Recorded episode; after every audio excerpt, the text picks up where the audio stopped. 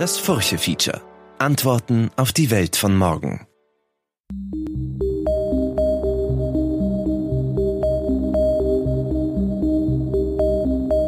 Ich bin Manuela Tomic. Hallo zu Folge 7 unseres Furche-Features. Wenn es kurzfristig um den Strompreis geht, rückt die Energiewende häufig in den Hintergrund. Aber muss Strom immer von großen Anbietern kommen oder gibt es auch ein Modell für die Energie der vielen? Diesen Monat dreht sich beim Furche Feature also alles um die Demokratisierung des Strommarktes und die Frage, wie man Menschen begeistern kann, selbst aktiv zu werden und die Energiewende mitzugestalten. Einer, der sich seit Jahren sehr aktiv für den Klimaschutz und die Energiewende einsetzt, ist Arnold Schwarzenegger. Der Austrian World Summit, die internationale Klimaschutzkonferenz, die Schwarzenegger mit initiiert hat, stand dieses Jahr unter dem Motto We have the power. Aber hören wir uns das lieber von dem Mann an, der es wissen muss. I mean, first of all, I'm back in my home country. So that makes me really happy. To be back here in Vienna, and to eat all the good schnitzel and to drink the schnapps, the Interkaiserschmarrn and all of those things. It's fantastic.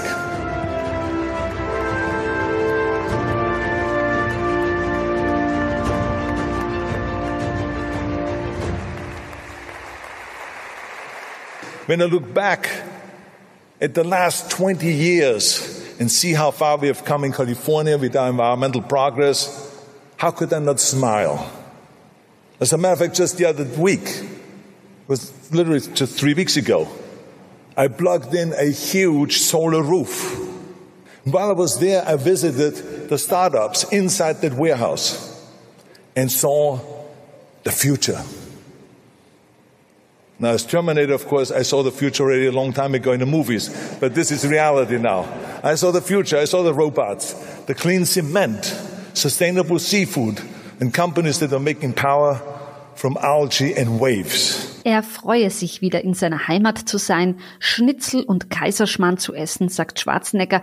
Als Actionheld habe er schon oft in die Zukunft geblickt, aber jetzt hat er sie wirklich gesehen, als er nämlich die vielen Startups besucht hat, die mit ihren Technologien eine neue Zeit einläuten.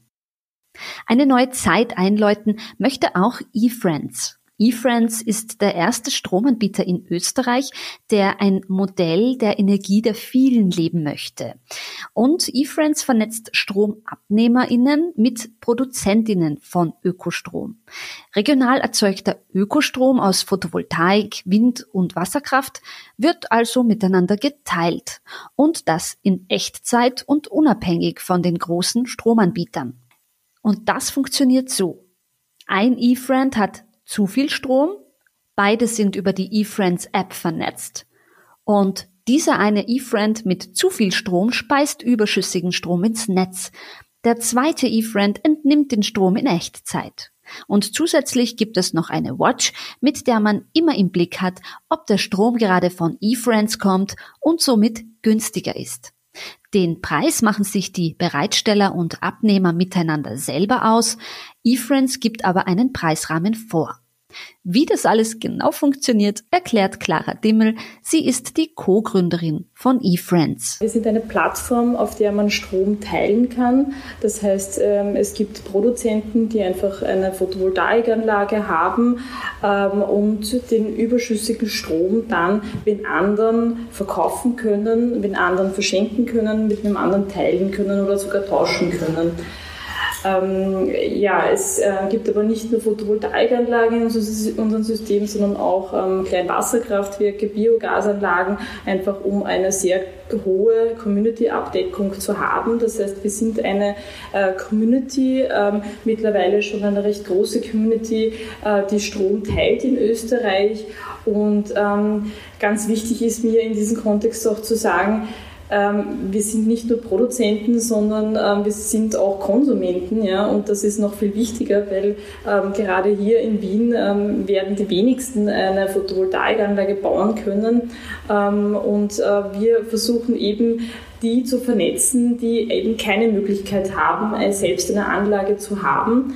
Ähm, es ist normalerweise so, dass man von einer Photovoltaikanlage circa ein Drittel nutzen kann und der Rest geht dann ins Netz. Ähm, mit uns ähm, ist es anders. Es geht nicht nur ins Netz, sondern es wird direkt vermarktet.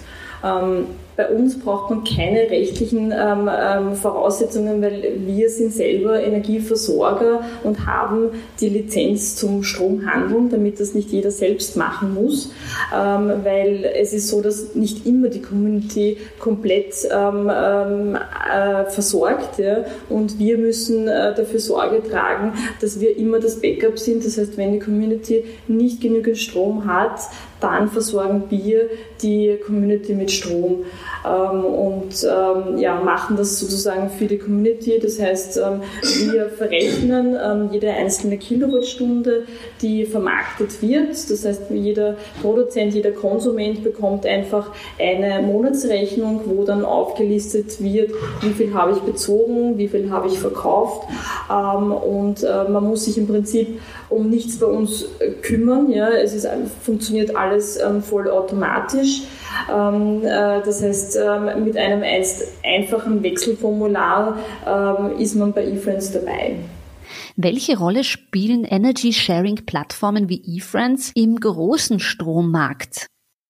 Naja, also wir merken eben selbst, dass im Prinzip jeder, der irgendwie die Möglichkeit hat, eine Photovoltaikanlage zu bauen, auch äh, eine baut. Ja. Und ähm, äh, uns ist das, ähm, also ähm, das das hat eben dieser, dieser Angriffskrieg auf die Ukraine nochmal befeuert, sozusagen, dass ähm, jeder wirklich versucht, ähm, hier ähm, zu bauen und ähm, wir ermöglichen eben die Leute miteinander zu vernetzen. Das heißt eben, dass man eben die Konsumenten auf, ähm, mit dem Produzenten sozusagen vernetzt und ähm, ich glaube, äh, man kann eben eine Energiewende sozusagen auch wirklich nur bewältigen, wenn man das, wenn man das von unten macht, also von von der Bevölkerung aus ja, und wenn da viele mitmachen.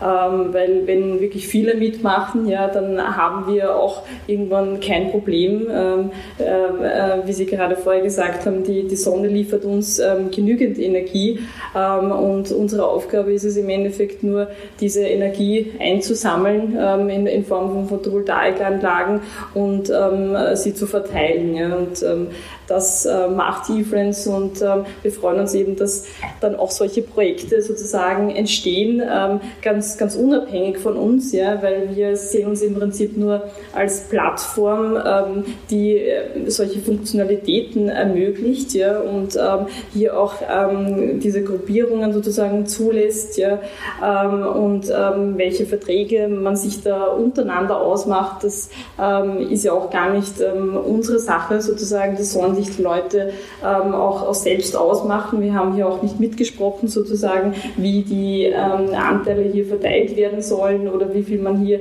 äh, sich, sich beteiligen soll. Ähm, wir haben zwar unsere eigenen Projekte auch, aber ähm, umso schöner ist es, wenn man sieht, äh, dass äh, man sich das eben auch selbst ausmachen kann. Und äh, das ist eben äh, auch unsere Philosophie. Jeder soll selbstbestimmt ähm, ähm äh, die, die Preise festlegen ja, und äh, man soll nicht irgendwo diktiert bekommen, ähm, was ich für meinen Strom bekomme. Also es geht immer mehr weg von diesem Zentraleinkauf, ja, dass ein Energieversorger ähm, eben die ähm, Bevölkerung versorgt. Ähm, dadurch, dass hier immer wieder also mehr so kleine Schwammeln sozusagen aufpoppen ja, und, und äh, Strom produzieren, äh, muss im Prinzip jeder Energieversorger sich äh, immer mehr damit beschäftigen, wie kann man eben diese vereinen. Ja? Und äh, wir haben ja auch ähm, seit ähm, 2021 das, das Gesetz der Energiegemeinschaften, ähm, das sicherlich noch in den Kinderschuhen ist, aber das von der Idee her ähm, sozusagen auch ähm, richtig ist, dass man sagt, okay, man ähm, ähm, verteilt hier den Strom regional. Ähm, wir haben auch genügend Strom in, in Österreich äh, und müssen hier natürlich noch mehr ausbauen, aber wir versuchen eben äh, Österreich hier auch unabhängiger zu machen und das ist, glaube ich, ganz wichtig in diesem Kontext.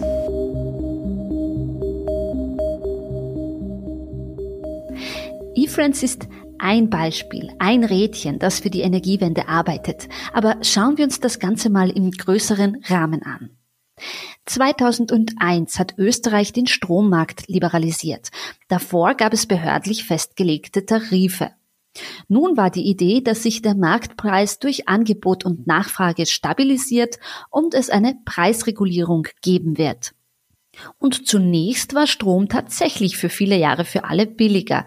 Volkswirtschaftlich haben die Öffnung des Strommarktes im Jahr 2001 und die Öffnung des Gasmarktes im Jahr 2002 laut einer WIFO-Studie aus dem Jahr 2016 das Bruttoinlandsprodukt um 1,3 Prozent erhöht. 17.000 neue Jobs sind demnach entstanden. Konsumenten und Betriebe hätten weniger Geld für Energie ausgegeben, das verfügbare Geld sei in die Wirtschaft geflossen und habe neue Arbeitsplätze geschaffen. Im Strom- und Gassektor seien nur 400 Stellen weggefallen. Die Stromrechnung für einen Haushaltskunden sei 2014 etwa um 60 Prozent niedriger gewesen als in einem Szenario ohne Liberalisierung. Für einen Industriebetrieb sogar um 70 Prozent niedriger.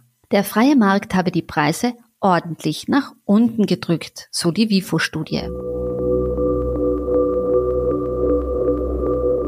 Russian troops are closing in on the capital. Their military vehicles have been filmed entering the city, and in the last few hours, multiple explosions have been reported.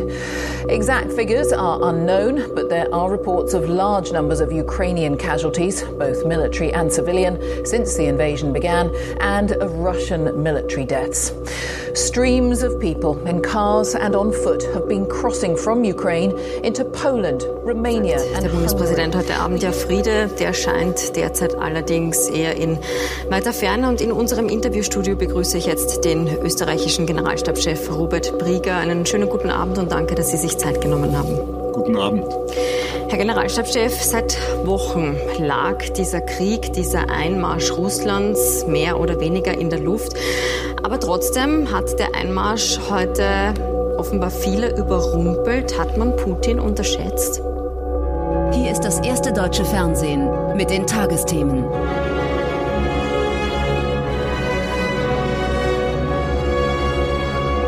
Heute im Studio Karen Mioska. Guten Abend.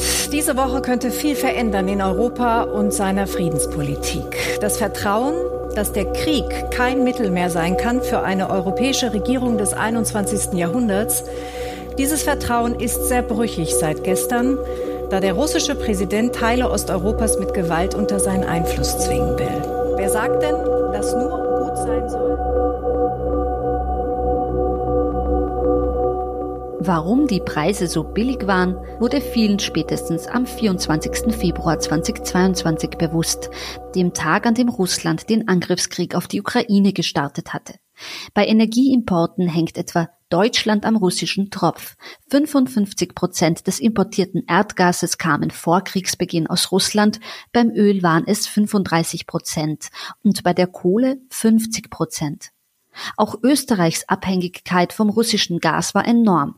Während früher die heimische Gasversorgung zu 80 Prozent von Lieferungen aus Russland abhängig war, sank dieser Anteil in den Wintermonaten Oktober bis Dezember mengengewichtet auf 36 Prozent. Das bezieht sich auf das Jahr 2022. So der aktuelle E-Control-Tätigkeitsbericht. Wie stark der Anteil heuer sinken werde, könne man derzeit nicht abschätzen, sagte E-Control-Vorstand Alfons Haber. Auf europäischer Ebene sei der Anteil Russlands an den Gaslieferungen von 41 Prozent im Jahr 2021 auf 19 Prozent im Jahr 2022 gesunken. Der russische Angriffskrieg hat den Vorteilen der Strommarktliberalisierung also mit einem Mal ein Ende gesetzt. Große Monopole bestimmen über den Marktpreis und in Folge zwei werden wir uns mit der sozialen Frage des Strommarktes beschäftigen. Welche realen Probleme auf politischer und rechtlicher Ebene sind denn zu bewältigen, um eine Energiewende überhaupt richtig ankurbeln zu können? Tobias Pröll ist Professor für Energietechnik und Energiemanagement an der Universität für Bodenkultur und erklärt, was zu tun wäre. Ich möchte vielleicht eine Zahl äh, noch teilen äh, zum, zum Thema das große Ganze und der Strom. Der Strom ist bei uns derzeit circa ein Fünftel der gesamten Energie. Also vom gesamten Endenergieverbrauch. Vier Fünftel sind Kraftstoffe, Erdgas im Endverbrauch und dann noch äh, ja, Bioenergie im Endverbrauch, Fernwärme und, und, und dann wird schon ganz kleinteilig. Äh, aber das ist wichtig. Also wir in Österreich, wir haben von uns selbst oft den Eindruck, wir sind sehr grün und sehr erneuerbar wegen der Wasserkraftwerke. Ähm, unser Strom, den wir selber erzeugen, ist tatsächlich in Österreich zu einem großen Teil, zu circa drei Viertel, ähm, erneuerbar hergestellt. Aber wir sollten uns immer dessen bewusst sein, derzeit schaut so aus, dass der Strom eben nur ein Fünftel ausmacht und der große Rest großteils fossil ist. Also in Österreich sind wir bei 65 Prozent fossil, fossiler Abhängigkeit derzeit. Ähm, das ist, denke ich, wichtig, dass wir im Hinterkopf behalten und deswegen ist auch wichtig, dass wir im Zuge der Energiewende dranbleiben beim Umstellen auf effiziente elektrische Systeme beim Transport und beim Heizen. Ganz wichtig, weil nur so können wir das, äh, das Fossile aus dem Mix herausbringen. Wir müssen auf Strom gehen, das wird dann auch effizienter. Die Wärmepumpe, die braucht nur ein Viertel des Stroms, den man dann als Heizenergie bekommt. Äh, das geht sich aus, selbst wenn ich in einem, wenn ich das vergleiche mit der Erdgasheizung zum Beispiel. Äh, ähm, und ich betreibe ein Erdgaskraftwerk und heize dann mit der Wärmepumpe, brauche ich weniger als die Hälfte des Erdgases für die gleiche Energiedienstleistung, nämlich dass das dann da drinnen 23 Grad hat. Das heißt, ähm, da, da ist noch viel zu tun. Auch äh, äh, natürlich sind die politischen, wirtschaftspolitischen Rahmenbedingungen dafür zu schaffen, dass sich endlich etwas tut. Bisher wurde nur herumgewurstelt. Sie verzeihen mir, aber es ist tatsächlich so, dass die Verbesserungen, die wir in Europa sind, wir ja Klimaschutz äh, Weltmeister sozusagen. Äh, aber die meisten Verbesserungen, die sich in den, in den Daten auswirken, die man finden kann von der UNO und so weiter, sind deswegen, weil wir die energieintensive Produktion in andere Weltregionen verlagert haben in den letzten drei Jahrzehnten. Und, und wenn Sie sich anschauen, was wir pro Kopf eigentlich äh, äh, verursachen durch die Güter, die wir konsumieren, und wenn man das alles uns zurechnet, dann sind wir keinen Deut besser geworden. Und die Welt versorgt sich seit 30 Jahren, seit Kyoto, zu mehr als 80 Prozent fossil mit Energie. Also das haben wir in Österreich ein bisschen besser, 65 Prozent fossil in Österreich, aber Österreich ist nur ungefähr Tausendstel der Welt. Und global sind es 80 Prozent fossile Abhängigkeit. Und davon müssen wir weg bis 2050, wenn wir das mit den Paris-Zielen ernst nehmen und so weiter. Und, und da müssen wir viel ändern. Also es wird leider nicht damit getan sein, aber es ist ja trotzdem ein sehr wichtiger Schritt und, und, und ganz wichtig finde ich, und das ist mir vorhin durch den Kopf gegangen, auch äh, äh bei den anderen Wortmeldungen, ganz wichtig ist, dass die Menschen ein Gefühl dafür bekommen, was ist das überhaupt Energie? Wie viel Energie ist jetzt eine Autofahrt von 100 Kilometern? Das ist nämlich ungefähr der Stromverbrauch vom Haushalt in einer halben Woche. Und wenn ich mit dem Elektroauto fahre, wenn ich mit dem Benzinauto fahre, ist es wegen der niedrigen Effizienz nur Vielfaches davon. Das heißt, äh, da gibt's noch sehr, sehr viel Bewusstseinsbildung und einen gesellschaftlichen Reifungsprozess, den wir brauchen. Und, und wenn man vielleicht auf den nicht warten sollte, sollte man clevere Politiken ersinnen, die vielleicht der Gesellschaft ein bisschen helfen bei dem Reifungsprozess. Nun gibt es ja häufig das Argument, man könne mit Erneuerbaren den Strombedarf gar nicht decken. Aber stimmt das? Pröll? Für Österreich stimmt es nicht. Also wir, wir haben das auch, wir haben da gerade Masterarbeit auch äh, äh zu dem Thema angestellt, also auf Basis von Ist-Daten wieder, also nichts Prognose, wenn vielleicht, sondern Ist-Daten 2019.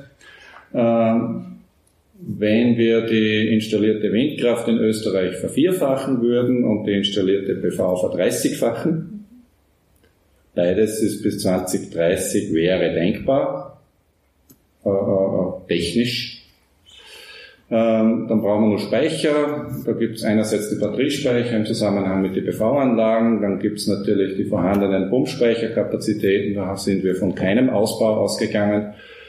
Und wir brauchen dann für den Überschuss im Sommer Elektrolysekapazität. Also dabei wird angenommen, die Überschüsse, bevor die Windräder abgedreht werden müssen, äh, da wird synthetisches Erdgas draus produziert im Wege über Wasserstoff zu synthetischem Erdgas. Das können wir in die vorhandenen Erdgasspeicher einspeichern und da werden wir jetzt bei den Kraft-Wärme-Kopplungsanlagen, die werden wir auch nach der Energiewende noch haben.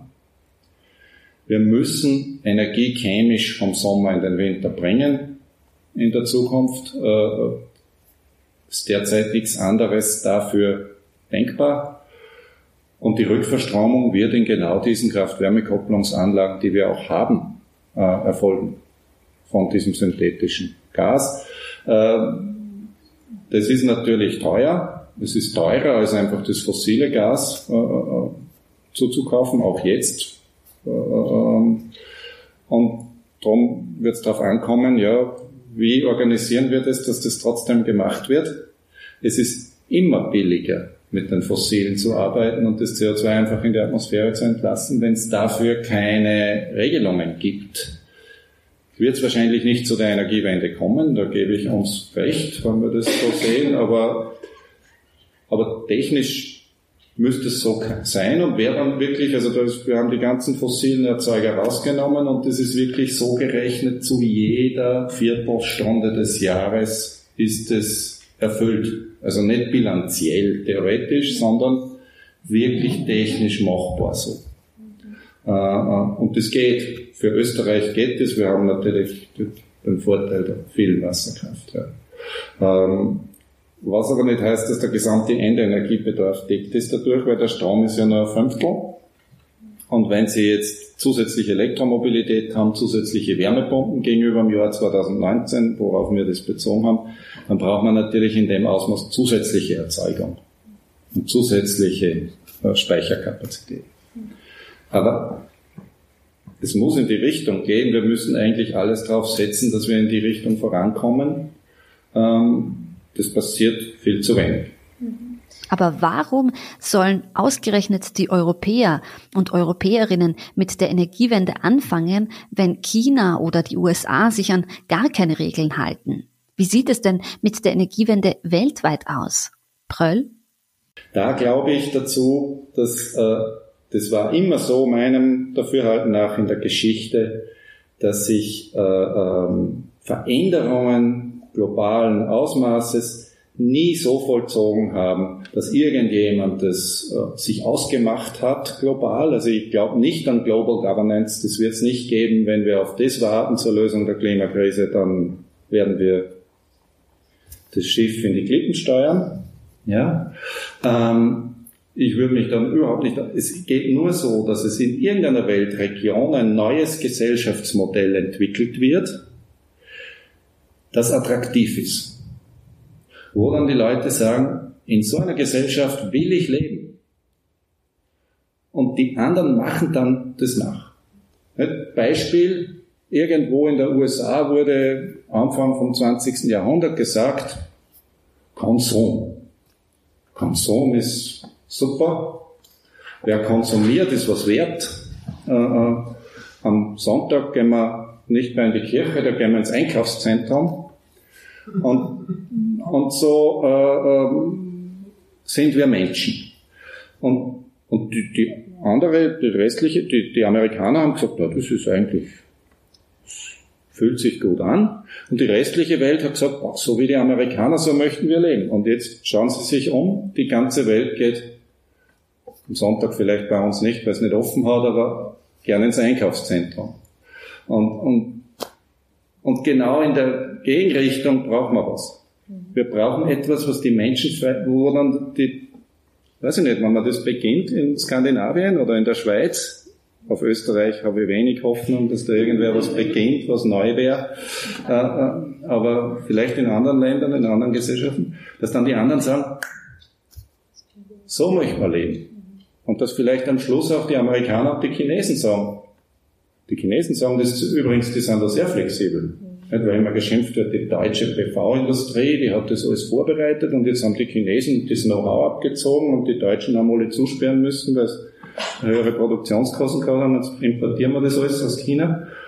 Ja, aber es ist ja trotzdem gut, dass die Chinesen das adoptiert haben.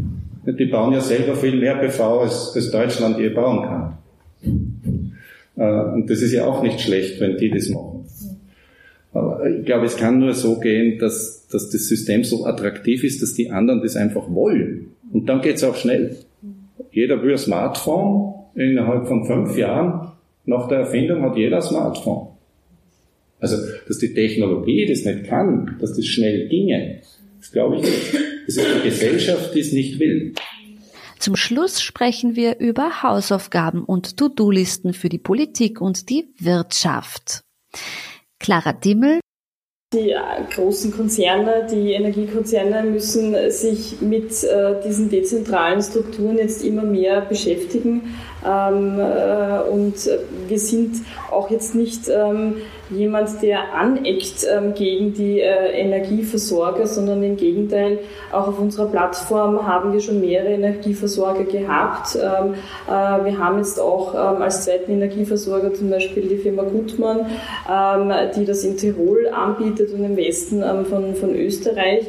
Ähm, und äh, es werden immer mehr äh, Energieanbieter kommen, die sich einfach mit dem System beschäftigen müssen, ja, weil ähm, die Leute wollen ihren Strom vermarkten, ja, und äh, es, es gibt eigentlich keine Alternative mehr zu dem.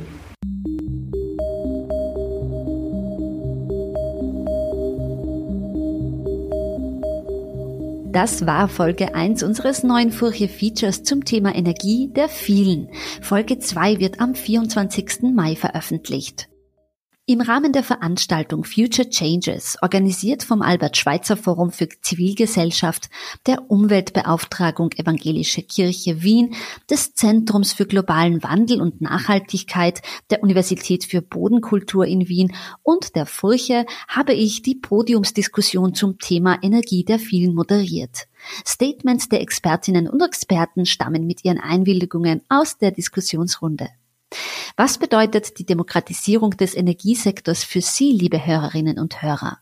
Teilen Sie mir Ihre Meinung zum Thema mit und schreiben Sie mir unter manuela.tomic.furche.at.